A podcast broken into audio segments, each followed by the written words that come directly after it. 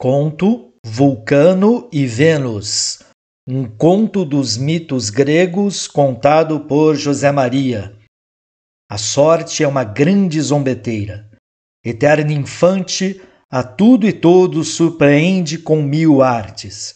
Se fossem apenas os humanos a cair em seus brinquedos, conformar-nos-íamos, afinal, que é o homem para ser levado a sério. Porém, ela não faz acepção de seres e tantos humanos como deuses vêm-se nos seus jogos lúdicos. Se há um Deus por quem a sorte tem apego, este é Vulcano.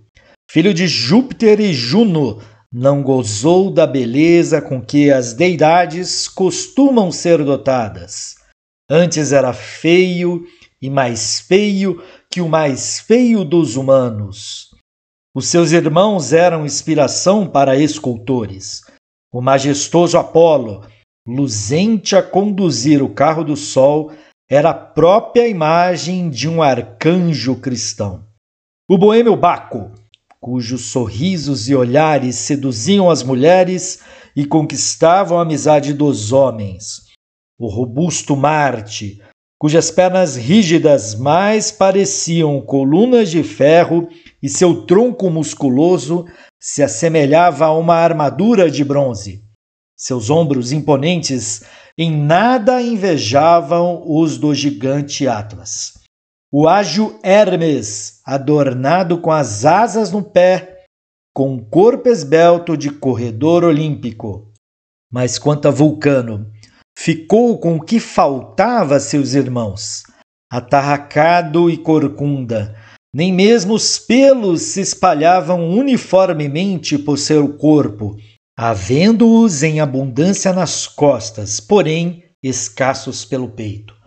Olhos sem brilho, o nariz de batata, rosto disforme e cabeça chata.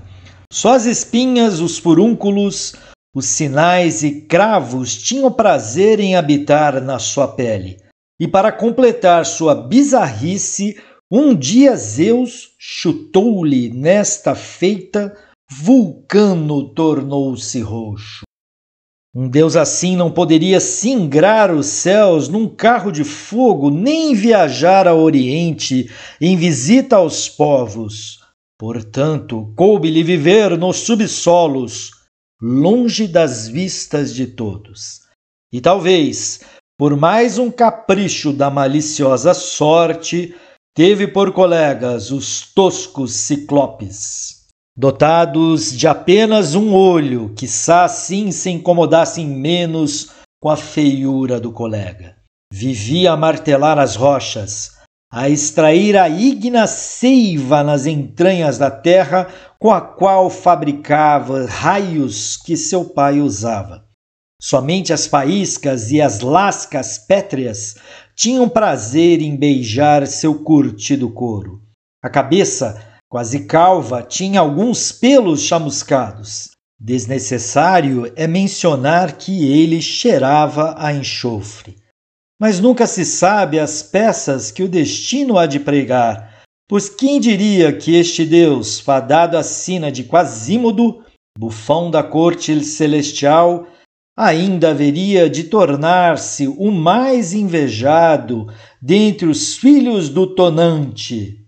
Sucedeu que os gigantes aglomerados num ardil contra Júpiter surpreenderam-no ao invadir incontinente o Monte Olimpo. Essa obstinação tinha um único propósito: destronar o grande Deus.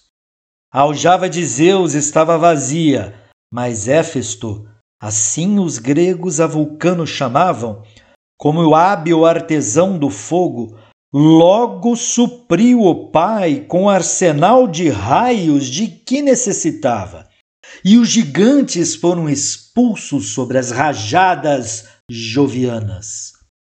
Como recompensa à presteza do filho, aquele que chutou o vulcano agora dava-lhe de presente a mais cobiçada de todas, A mais bela, sim, aquela cuja glória e cujo encanto é tal que qualquer palavra é insuficiente.